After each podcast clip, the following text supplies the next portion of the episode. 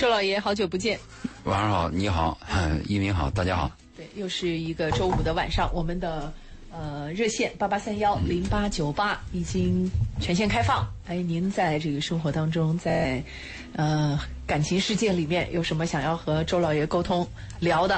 啊，我们欢迎大家通过八八三幺零八九八参与到节目当中来，或者是在微信公众平台“文化很有料”当中来和我们进行互动和交流。呃，节目的一开始我们就把这个沟通的方式放出来的原因是，通常我们在节目快结束的时候有事早点说。哎，对，有点忙不过来啊，所以呢，有事儿早点说。当然，如果还没有触碰到您的心事，你可以先听听我们说。我们近期的这个话题呢，挺要要搁，我觉得放在二十年前超火爆，放在十年前也挺热辣，放在今天吧。呃，它也是有热度的，但是这个热度就体现了多元。见怪不怪。对，我们这个接着来聊聊，呃，这个最后一期吧，出轨。对，出轨。主要讲女性的啊，我们男性、女性的出轨我们都谈，但是这这这几期我们偏重谈了一下女性出轨。在节目之前呢，我想回答脸最近的一些咨询。嗯。最近呢，有几个夫妻咨询呢，主要讲到，他们还不是婚姻的枯燥，他们是婚姻当中的委屈。呃，我收到的是女性的吧，女性就说这个丈夫呢家里很霸道，嗯，容易发脾气，非常的专制专制，就总得听他的。嗯，也就是说，这几个女人大概四十多岁吧，她们的态度是我忍了这么久了，也没什么成效，越忍呢，越这个谦让呢，反而对方就越演越绿。那她的意思就是，反正孩子也差不多了，嗯，大学快上了。我们是不是就可以分居？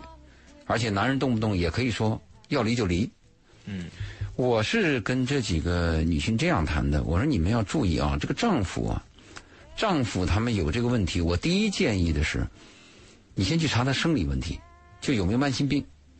如果一个人长期有慢性病，他就是脾气比较急躁。嗯，比如他长期服用他汀，啊，他有这个低密度脂蛋白的问题啊，或者有。高糖的问题啊，那他就长期服用他汀，或者服用拜糖平，或者服用降压药。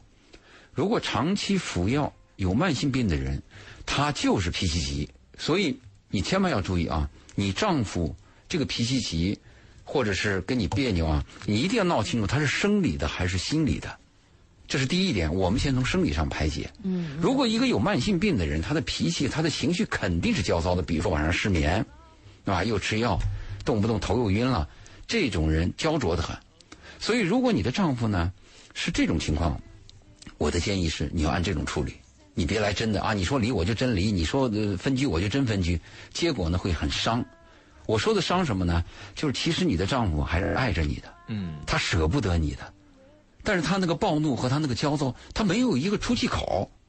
往往我们还有一个缺点，就是我们往往会轻视我们亲人的感受。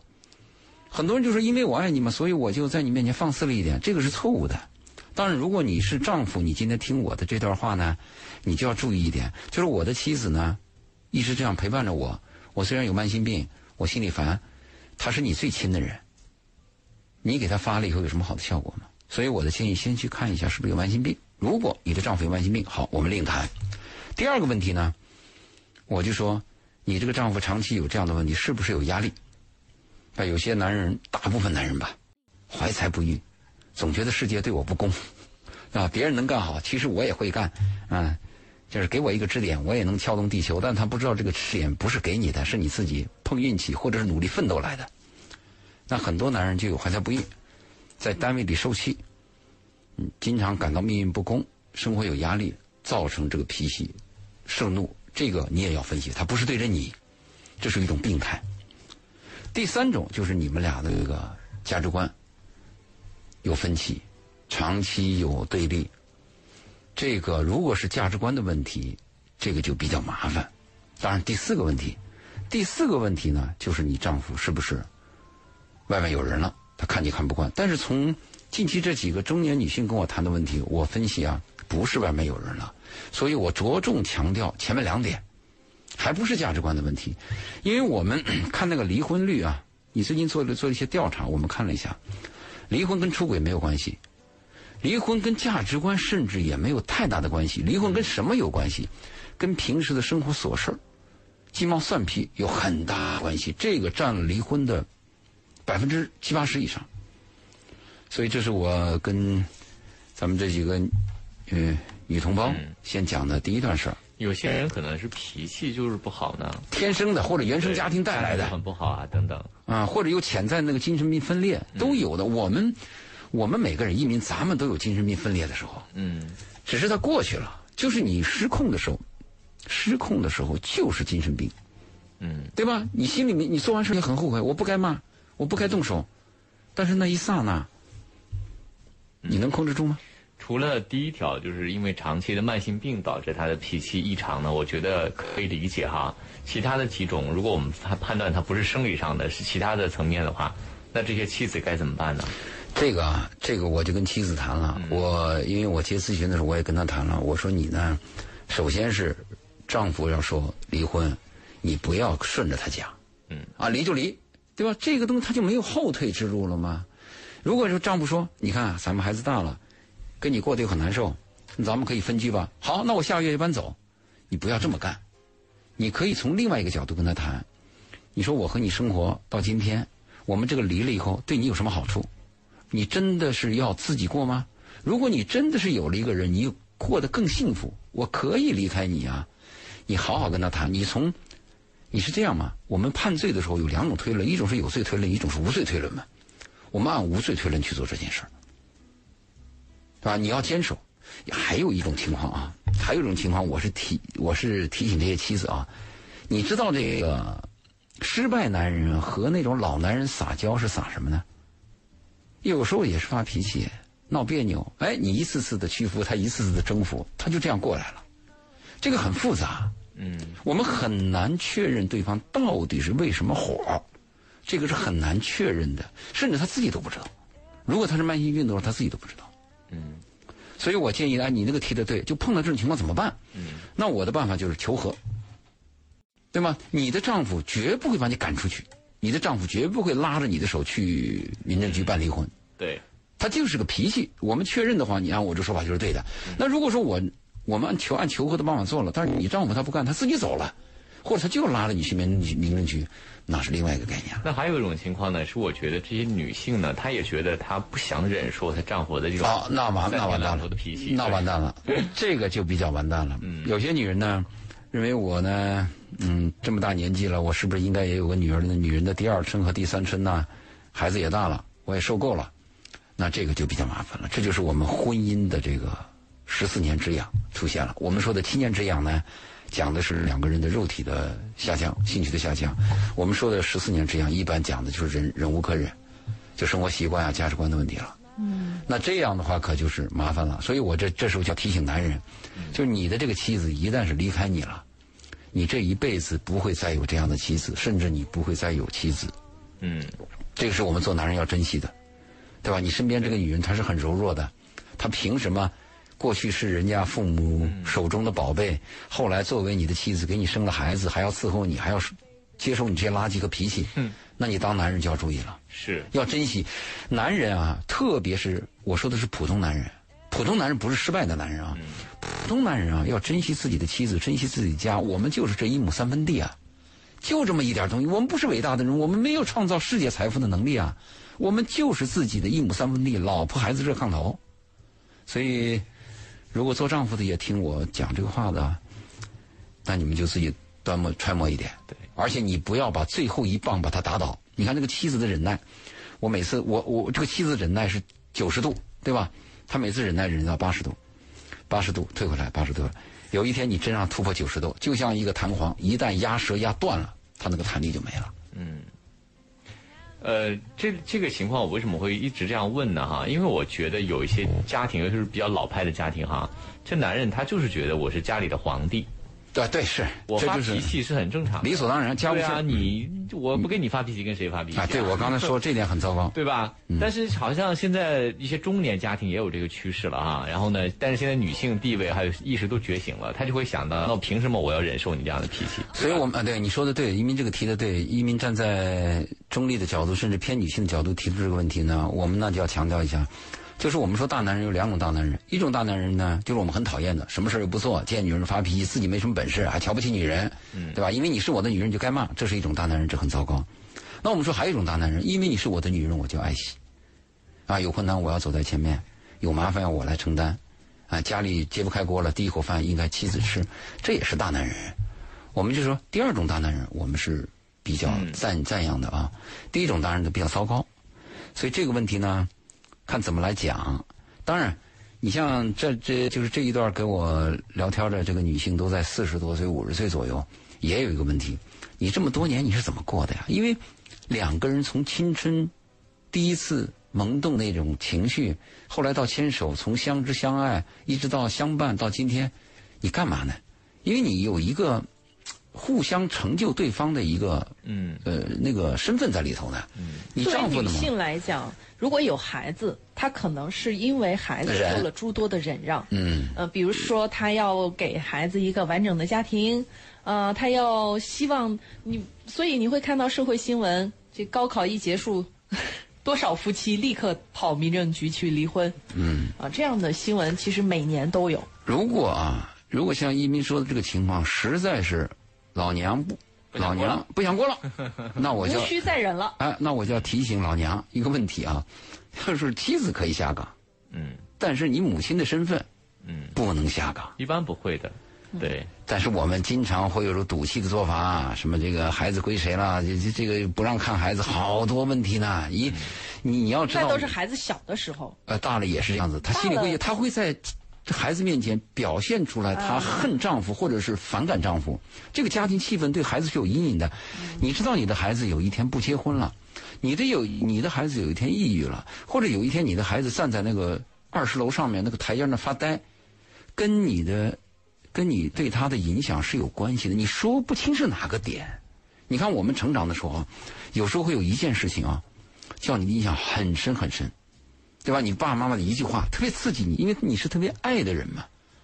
所以这个你们自己要去想，人生太复杂了。那我们讲到缘分的时候，有些人就吵闹了一辈子，哎，过下去了，最后越过越好。那有些人呢，过得挺好的，也很般配的，嘣就离了。离了以后翻过来一想，又又划不来。所以我的我还是要强调我的观点，我的观点，我的价值观就是婚姻要坚守。嗯。啊，恋爱可以乱换，对吧？就看你是什么价值观。那另外一个价值观就认为。新派价值观嘛，反正我们两个人过得不好，还不如各自分开过得好，甚至一个人过得好，总比两个人过得差要好。嗯，就看你怎么理解这问题啊。这个真是缘分，人和人和，你跟你的朋友啊，能合下去都是个缘分。你别说夫妻了，嗯，对吧？现在你一个夫妻，一个孩子，你问他，你爸你妈能有十年的历史吗？如果你十年的话，我就要祝福你。过去在西方杂志上看到这个报道，你觉得很可笑。父母十年的历史算什么呀？都是百年啊。现在我们就能理解，嗯，对，确实是这样。我们步步跟上，一点都没有落下来。但是呢，我们可能在一个传统价值观和新派价值观过渡的阶段，嗯，我们会听到很多不同的声音，来自父母的声音是完全不一样的，闺蜜的声音不一样。可能孩子比你看的还开一点，爸妈，你赶紧离婚吧。哎，这种情况已经越来越多的发生了。你说那个一鸣说的这个问题，我们也有过。有过接触，就孩子好像似乎懂事了。爸妈，你们要过得差，你们就离吧。你千万不要被这句话骗了。你别以为孩子真的懂人生，孩子说这话是真心话。你真的离了，孩子心里特别痛。嗯，孩子会背着你去哭的，两回事儿。你不要以为孩孩子非常敏感，但是他不懂人生啊。所以你别以为说好孩子大了，他们能懂了，他们根本就不能承受。他很灵敏。他能感受到你们你们的问题，他能感受到你们的别扭，但是这个人生太复杂了。你的孩子到三十四十，他结了婚，他离了婚，他才懂。嗯，说不要听孩子这么讲，你一定要坚定，就就告诉孩子，爸妈不会离婚，我们永远爱着你。嗯，哪怕你明天要离婚，你今天也要这样说，爸妈不会离婚，给他最后一天的希望和平安都好。嗯。这是我们的建议了。你能做到哪一步？我们邀请周老爷到我们的节目当中，跟大家探讨一下这个婚姻和人生吧。啊，大家漫谈生活。对，有这方面的这个问题需要咨询哈，不管是是哪方面的哈，无论是找对象啊，还有这个正在谈恋爱的过程当中发现的一些问题啊。谈婚论嫁的问题啊，结婚的问题啊，离婚的问题啊，复婚的问题啊，等等，都欢迎您这个通过几种方式来跟我们进行交流啊。第一种是拨打我们的电话八八三幺零八九八八八三幺零八九八来进行直接的咨询。那同时也欢迎您通过我们的微信公众平台“文化很有料”，呃，关注了我们的公众平台“文化很有料”之后呢，直接发送您的文字信息就可以了。那如果在节目之后呢，您还需要添加我们嘉宾的微信的话呢，也可以在“文化很有料”的公众号里头呢回复。周老爷这三个字啊，就会弹出他的微信二维码。嗯，好，我们其实刚刚一开始上来，周老爷先回复回复了一下我们这个几个问题谈话，但是还有一个问题还没回复，还有一个问题还要说。嗯，就另外还有两三个女性谈到了这个问题。我们刚好这个节目前几天不谈到出轨的问题吗？实际上我们主要谈女性，但是现在女性给我打来电话问的是男性。他们的主题，这两三个女人的主题就是问我的意思是要不要雇这个私家侦探去调查或者取证？那这个问题啊，我就奉劝他们，而且这这两三对夫妻都比较年轻，那我就警告你啊，因为我在节目里面一定要警告你，这是非常危险的一个举动。当然有个前提啊，如果你这个家不想过了。我就想分，而且我想取得他的过错方证据。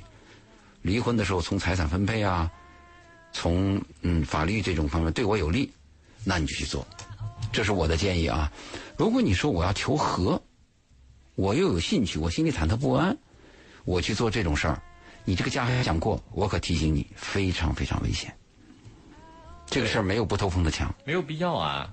对吧？你查出来你怎么样？拿证据你去分割财产。我是能理解这个心情，因为你看人生啊，嗯，那我们是经历过。你像我在这案例，对吧？这么多年收到成千上万封的这个私信和咨询，那我知道，我一听就很明白。但是他不明白，因为他第一次碰到这样的问题。嗯，他年轻的时候，他可能是带着爱情的幻觉走入婚姻，甚至他认为我的丈夫啊是一个非常诚实的丈夫。突然有一天出现这个问题，对他来讲是醍醐灌顶。他有兴趣，他就想去了解这个问题。好，周老爷，我们有个朋友呢，在公众平台发了一个挺长的问题啊。他说：“这个周老爷好啊，然后我有四个问题需要请教一下。一个一个说。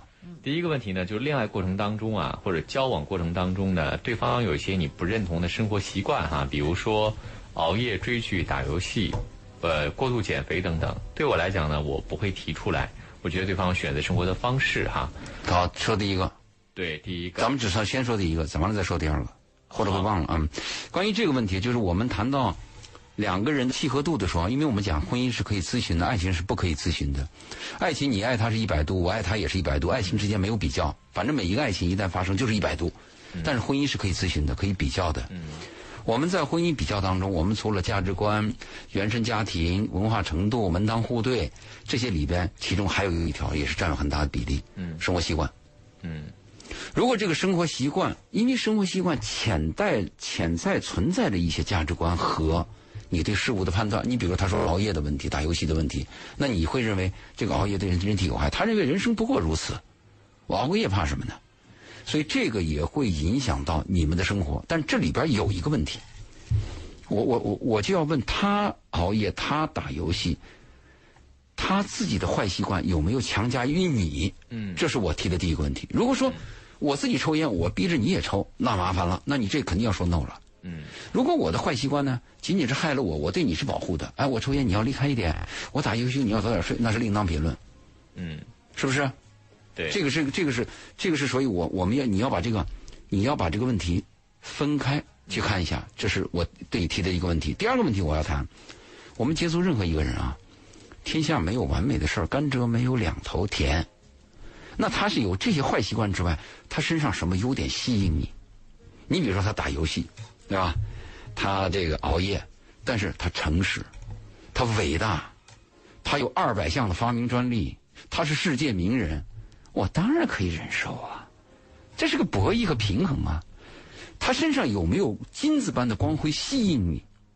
如果说他有一种东西强烈的吸引我，甚至他就是我的偶像，是我的指路明灯，打个游戏算什么呀？对不对？打个游戏算什么呀？抽个烟算什么呀？因为大的优点可以掩盖小的缺点的缺点，嗯，对吗？所以我对你第一个问题问题会这样回答的。嗯，说第二个吧。第二个问题呢是，当时呢他在面对他的对象的不好的习惯的时候，他有尝试过说通过自己去感染对方、改变对方。他说呢，你怎么看待感染对方这个建议？头破血流嘛，这个就是这个听众，你一定是没有听我们的课，嗯，或者是你没有认真听我们的课。我们在。如何识别对的人？如何搞定对的人？如何 hold 对的人？我们在去年讲了几个月的问题，其中有一条最重要的就告诉：只能百分之百的接受对方的所有，包括他的缺点，不能改造对方，只能改造自我，就是适应对方。嗯，如果你要想改造对方啊，头破血流。血肉横飞，他说的是感染，就是影响。感染就是想改造，不用讲，他说的比较婉转。不要高估你的影响力啊！没用，你你这个影响力可能在初期，在两个人相吸相吸最初期的时候，荷尔蒙最旺盛的时候，或者你的信息灵最强的时候有作用。那个作用只只是把它什么收敛了一点。你想改变不可能。对，说了这儿呢，我也加在一个另外一个问题哈，因为我认识有些人他是很厉害的，他会调教对方啊。对你有这种功夫，那就可以。嗯，你如果确信你有这种功夫，你有这种改朝换代的能力，那你就去做。嗯，但是你做的时候有一个前提，强行改变对方。对对对对，是一定要很有技巧、很有方法的，让对方觉得我是自己想要。不，对方我就不知道，我就改变了。嗯，莫名其妙的。但是有一个前提，当你做这个计划的时候，注意啊，不抱希望，就我能改多少改多少，那你就去做。如果说我。做了这个计划，就跟我的工作那个安排计划一样，我必须要完成，那你完蛋了，不择手段你更糟。嗯，第三个问题呢，他是想说，我既然这么关注对方熬夜打游戏，是不是因为我不够成熟？啊，他探讨他自己，因为我估计他恋爱经验比较少。这个不是吗？因为，因为这是一个本能，因为他你身边，我们活在世上啊，都是对自己身边的人最关注。那你的一个恋人不用讲了，是你身边很重要的一个人。为什么我们说选择一个恋人的时候，首先他身上要避免有坏毛病，而不是有什么优点？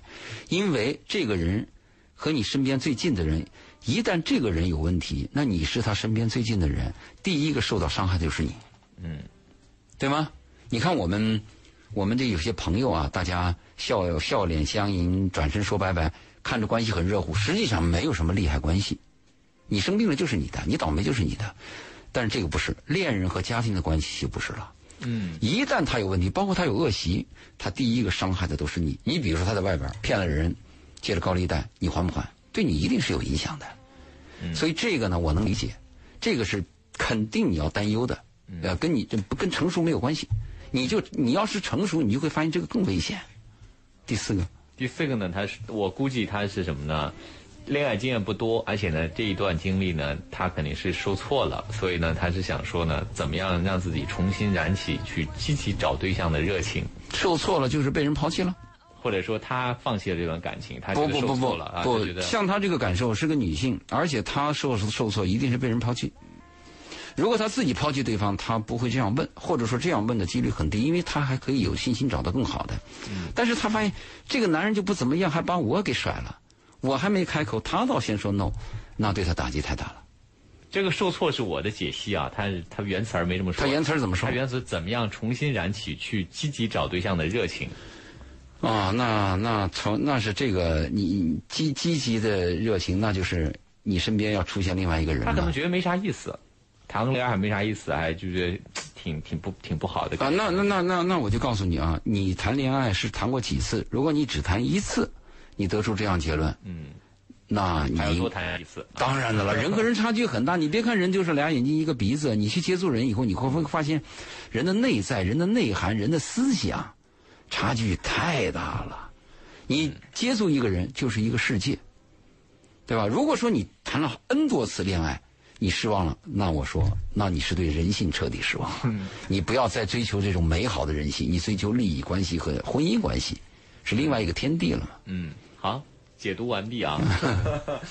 那其实也欢迎大家呢，直接通过我们的电话八八三幺零八九八来进行咨询。周老爷是很有经验的生活导师吧？对，嗯嗯，周老爷讲到的很多话，也许你觉得不太好听，但是真心建议大家仔细听听看，参考看是不是有一定的道理。为什么周老爷要这么说？不要走开，我们在半点的宣传之后继续回来。欢迎大家继续回来，今晚的文化星梦。周五，我们再次邀请到了周老爷。嗯，我们的热线八八三幺零八九八，嗯，也已经开放。如果您想要直接和周老爷进行沟通和交流，跟他来聊一聊，抓紧时间通过八八三幺零八九八可以参与到节目当中来。当然，也可以通过我们的微信公众号“文化很有料”，嗯，给我们留言，嗯，请留文字信息啊。然后呢，我们也可以来进行沟通和交流。我们今天跟周老爷在节目当中一开始就节目的上半段讲了很多跟婚姻。有关的话题啊，也回答了一位朋友跟我们的这个互动。那我们近期的主题其实确实都和婚姻有很大的关系。婚外欲、婚外情、婚外恋。对，所以这个里面也包含着我们如何来看待婚姻，如何来呃重新定义。我觉得其实婚姻需要很多人重新定义一下，尤其是在面临就经历了一些事情之后。或者面临了一些挫折之后，再来看“婚姻”这个词，可能和你刚结婚的时候对于婚姻的理解已经很不一样了。我们婚姻就没有定义，我们从小受的教育就是你要爱一个人啊，你需要结婚，先有爱情，后有婚姻，再有家庭。其实它是分开的，婚姻是婚姻，爱情是爱情。你如果有了爱情，走入婚姻当然更好。嗯。但是婚姻和爱情不是一回事儿，就婚姻有没有定义？你们在结婚以前知道不知道婚姻是什么？如果你们知道婚姻有一二三，你再走入婚姻，你的稳定性会高，对吧？你认为婚姻是个萝卜，你结婚以后走进去发现，哟，它是个白菜，你受得了吗？你受不了吗？如果结婚以前你就知道，哎呦，结婚以后是个白菜，那我最后见到的是白菜，你的心里是坦然的吗？对吧？我们今天把这个话题结束，就我们前一段呢，这三期节目我们讲了一下关于出轨的问题，而且着重谈了一下。女性出轨的问题，我们要讲的是什么呢？我在咨询的时候啊，一般男性谈到出轨以后呢，我会嗯问的主要问题就是两个女人你怎么摆平啊？关于两个女人怎么摆平这个事情，我们一会儿再说。好，现在先这个我们的热线八八三幺零八九八线上呢有一位黄先生，呃，也想要摆平一下 他的太太。我们来先听听看吧，黄先生你好。哎，你好，你好，啊，周老爷，你好，你好，你好，你好，你好，啊，是，来说说你的故事。呃，我的故事这样的，因为以前呃做生意 失败了，是吧？可是就呃老婆比较强势嘛，就是说什么都要按照她的要求做法啊，或者生活习惯啊，或者是怎么样，都在唠叨唠叨，呃自己也在演，啊，但是。也演，但是觉得心里很憋屈。我就听了周老爷这样说，我就感觉想，请问一下，现在我这个情况怎么做？因为老婆比较比较强势嘛，又是这样不好那样，因为我生意有点失败了，也得了一点情绪上的病，就情绪上就慢性的病，呃，情绪影响那个血压高啊这样，当然加上现在收入也不是很高，因为跟周老爷说的，有时候时间干得长又头晕眼花那种。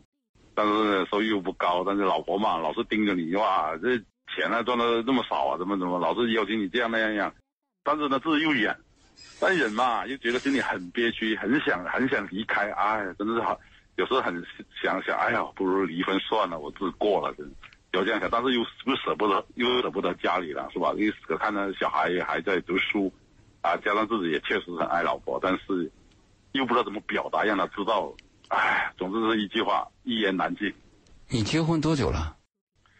呃，我今年四十七岁了，结了大概二十年了。啊，小孩有几个？小孩两个，一个在，一个刚读大学，一个读初一。那你太太比你小还是比你大？呃，我我我太太比我大一岁。啊，我听着口气我就有这种感觉，所以我才问你年龄问题。啊。就是 姐弟恋，你会被管着，到了一定年龄会被管着。对对对，我有时候我有时候我跟他说，我说我说老婆，你像我，我像我妈，因为因为因为以前我妈也这样管我，但现在 因为老婆也这样管。他的工资收他的工资收入比你高吗？他的收入是比我高。那么以前以前是这样的，以前我在做生意的时候是是我当家，但是后来我生意失败了之后，我就就给他当家了。就是他管着你，这个习惯是从恋爱时候就有呢，还是你生意失败以后才有的？生意失败之后有，以前我当家，他他他就不，因为是我说了算。对，这个东西要我我他他他要钱我给他钱，要什么我给他什么。但是生意失败之后，我的收入大减了，因为我现在也就呃开开滴滴，就每个月也就几千块钱。但是呢，你要知道，我我我现在有有那个慢性病啊，什么病？血啊，血压就这个这个有时候时间干的长啊，头昏眼花，可能中途可能没有这人家这么这么这么这么。你的那个舒张压和那个什么压是多少？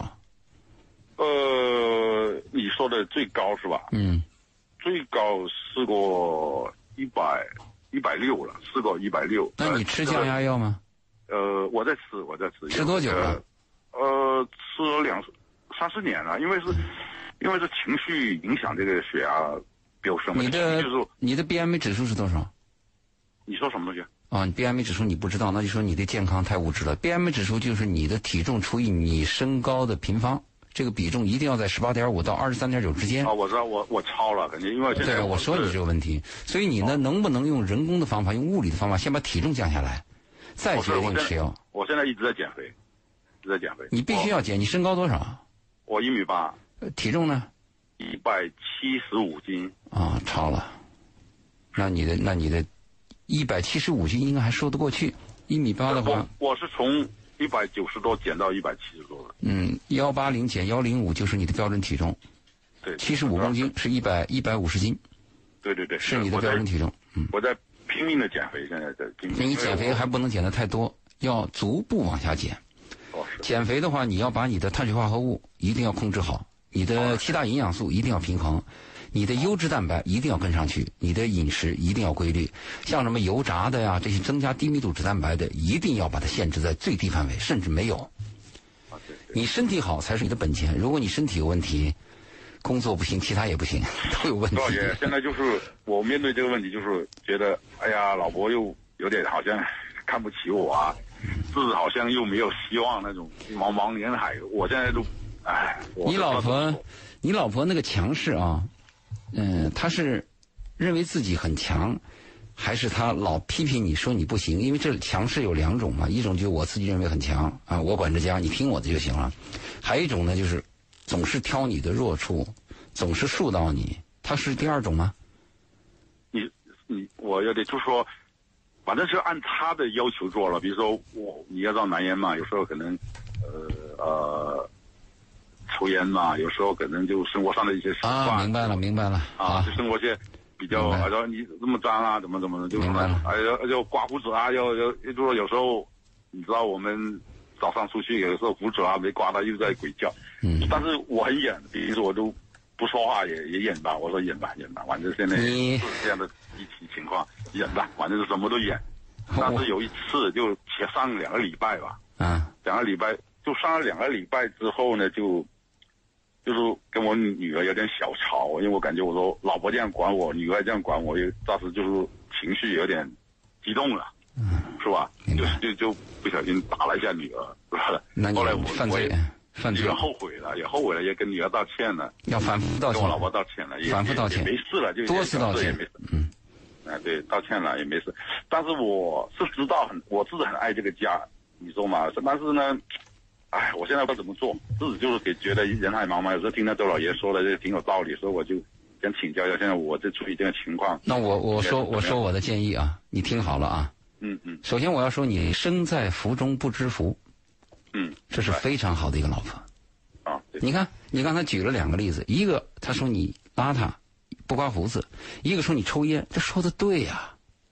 哎，你活在这个世上，有一个人这样管着你，有一个人牵挂着你，多幸福啊！他并没有指责你呀，他说的对呀，是我们自己本身，我们本身做的太差，遭到别人批评，那理所当然呐，你应该接受啊，你有什么忍的？是因为你自己的恶习你改不了，所以你老婆说你的时候呢，你用这个忍字儿。那如果老婆不管你，你会是一种什么情况？你完蛋了，你彻底完蛋。那也是有，我也是这样，但是我觉得是对的，但是心里老是 觉得就怎么说呢，抗拒那种，就心态问题，好像是是是是是认知问题，认知问题。如果你要你要认为我是大男人，你这样管就是错的，那你就是很难受。这是个认知。还有一种认知，我爱的女人，她在这个世界上管着我，爱着我，关护着我。哎呦，那我自己就做的差，她不过就是多说了两句嘛。那你如果是这种认知，你完全可以接受你老婆。哦，你你这是你的问题了，不用谈了。你一般咨询啊，听完了以后，我们都会认为女人差，但是听你这个咨询呢，我听完以后是你差，老婆挺好。是，我知道。要加倍珍惜，改造自己。你没有其他的，老婆很好。嗯，珍惜吧。明白。嗯，是，我知道，我知道，我我明白，但是。就说我们就说现在我其实我也知道自己老婆好，其实我也知道知道自己好，所以我一直就就是但是心里面难言，这是动物本本能还是怎么觉得？认知，我还跟你说的是认知，认知，认知问题。认知。哎，你认知认为我是大男人就不该女人说，还是我是一个 大男人，但是有一个爱着我的女人关心着我，我应该珍惜，这是两个认知。哦。你的第一个认知呢，就是。普通的东方的传统的那种大男人自以为是，所以你难受。但如果你要平等，两性平等，懂得珍惜，懂得女人，你这个老婆太好了，啊，太难得了。他说的是你抽烟问题吗？说的是你刮胡子问题吗？而且你还动手打了孩子，你应该下跪，你犯罪，你要反复去认错。没有，因为我情绪上面有时候控控制不了。刚才你说是，你当然控制不了，你连你的体重都控制不了，你怎么能控制你的情绪呢？确实明白，所以我现在很努力的减肥。啊，减肥，减肥啊！你一定要科学的。我建议你是一点一点往下减，不能太猛啊！一定要你，你对那个碳水化合物啊、BMI 指数这些概念你要去学。健康是一个综合的，不是一句话的问题。你注意啊啊！晚餐要注意。说说晚晚而我心里很很敞亮，为什么呢？因为一直想不通这个明，想不明。哇！你离开这个老婆，你还能找到吗？这这个世界，女朋友、情人很多，老婆难找啊。所以，我现在我都说明啊，我再怎么打死打累，我我都不舍得离开这个。当然了，骂你活该，哎。这是我知道，但是我就是男人，我都不知道认知问题。这样的心态，我也知道是好，但是就是受不了这种，哎，可能就是你说的，我们男人的一种那种。我没有，我要碰到这样老婆，我很开心。让我这个抽烟要注意啊，让我刮胡子要注意，那我太开心了。是，对，这都是要求。你身在福中不知福。对，我知道，他也说过，我也认。但是就是我，我跟你说，可能是我的认知有有有点误解了。真希望今天，今天我说目的，我也打个电话过来，就是到底是真的是我的认知有问题，是你认知有问题。谢谢你。你听我们节目，听我们节目多久了？我听了好久了，我一直在听，但是呢，呃，我一直在这都都在听，但是我一直就没问。但是我就是这段时间，我感觉就心里就心态，就是越来好像越越憋屈那种感觉，所以我就今天晚上就。就是鼓起勇气打个电话。你别去就是认知问题。你听完我的话，你会感觉会有另外一个新的考虑。是我，你现在一说，我真的是敞亮很多，真的感谢感谢。好好开车，好好降体重，好好爱老婆爱孩子。好的，谢谢。从此以后禁止动手。明白。啊，我我从来我从来从来都不动手了。你打你女儿，你舍得吗？那是你前辈子的小情人，你你下得了手吗？当时是这样的，他你不管啥样的都不能动手。跟他妈妈的口气一样之后，我就。心里就觉得，我妈妈也这样管我，现在老婆也这样管我，女儿也这样管我，那我这辈子不是 太幸福了？哎，完了，我就这样，太幸福了。就所以好好珍惜吧。啊，是是，我明白。好好珍惜，好好开车啊，降体重，慢慢来。谢谢。我不，我停在车停停在一边呢，我我打你电话停在一边。嗯，谢谢周老爷。好，谢谢谢谢。好，非常感谢你的参与啊，这个。我真心的希望能够改变这个认知，因为到了最后面，我依旧觉得他还是有一点，因为没那么快。习惯了，对，还是有一个小小的不甘心和委屈在里面。他可能觉得被管这件事情，也许是在他小的时候，妈妈管他，曾经有过不开心的经历，所以他会觉得被管这个事情会给他带来一些深层次的负面的情绪。你让他离一次婚。当成一个这个孤独的正离子，在这个社会上飘一段，他就知道这种管不是管，这种管是爱。他他不想离婚啊！你千万，所以改变一个，换一个角度，换一个方式，重新再来看你的婚姻，再来看你的媳妇儿，再来看你的女儿。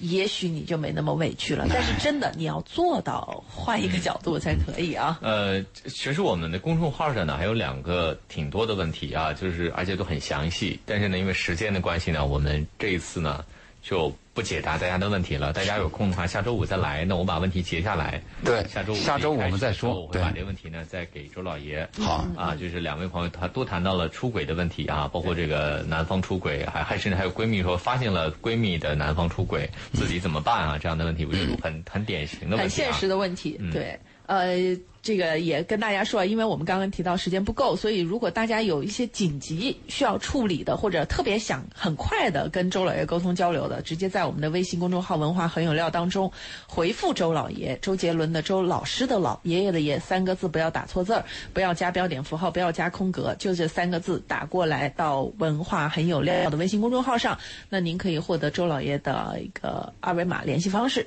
那添加的时候呢，注明文化星空，文化星空一定要说文化星空，对。嗯，要不然周老爷也挺忙的。不知道谁，是，所以呃，有有这个迫切的需求的朋友，可以节目之外来联系周老爷。那如果你更希望周老爷面对公众做给你做一个公开的，特别是希望免费，你就在这儿来。您就在我们每周五的节目当中等着周老爷来，然后呢，您就可以来和我们进行互动和交流。你看。